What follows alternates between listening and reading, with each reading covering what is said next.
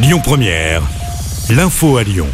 Bonsoir à tous. À la une de l'actu, deux enfants et un adulte en urgence absolue après ce drame ce matin dans un parc proche du lac d'Annecy.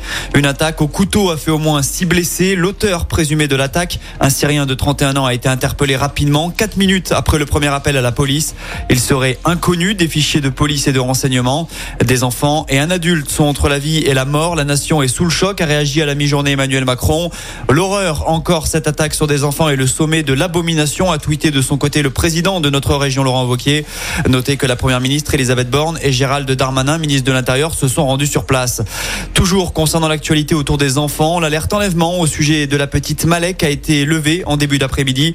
Elle avait été déclenchée hier soir par le ministère de l'Intérieur suite à la disparition de cette fillette de 8 ans du côté de Dunkerque dans le nord. Malek n'a toujours pas été retrouvée. Son père, dont la femme a été découverte morte à son domicile, pourrait l'avoir enlevée. Retour chez nous, à mes yeux, l'homme poignardé lors d'une bagarre dimanche n'a malheureusement pas survécu. La rixe avait éclaté au petit matin dans une zone industrielle.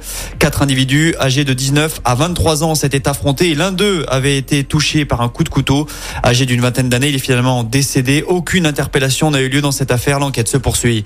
L'actu du jour, c'est aussi cette matinée agitée à l'Assemblée nationale concernant la réforme des retraites. Le groupe Liot a finalement décidé de retirer sa proposition de loi visant à abroger le recul de l'âge de départ. Hier, la présidente de l'Assemblée nationale, Yael Braun-Pivet, avait annoncé qu'elle ferait barrage au texte et qu'il n'y aurait pas de vote. Chez nous à Lyon, un rassemblement était organisé à midi devant la préfecture. Le gouvernement présente son plan canicule. En tout, 15 mesures sont annoncées pour faire face aux vagues de chaleur à venir cet été, notamment la mise en place de SMS lors de fortes chaleurs ou encore la surveillance des infrastructures d'Enedis afin d'éviter les coupures de courant. Attention, il ne vous reste plus que quelques heures. Le temps presse si vous devez encore remplir votre déclaration de revenus en ligne. La deadline pour les Rodaniens, c'est ce soir 23h59. Si vous ne respectez pas ce délai, vous vous exposez à une pénalité financière. Et puis enfin, on termine avec un mot de foot. Ça va bouger à l'OL au niveau de l'organigramme. Mathieu Louis-Jean va prendre la tête de la cellule de recrutement. Il gérera donc le mercato estival. Cela entraîne la mise à l'écart de Bruno Chirou du pôle décisionnel selon le quotidien L'équipe.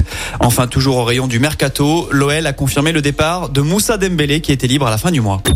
Écoutez votre radio Lyon Première en direct sur l'application Lyon Première, lyonpremière.fr et bien sûr à Lyon sur 90.2 FM et en DAB+.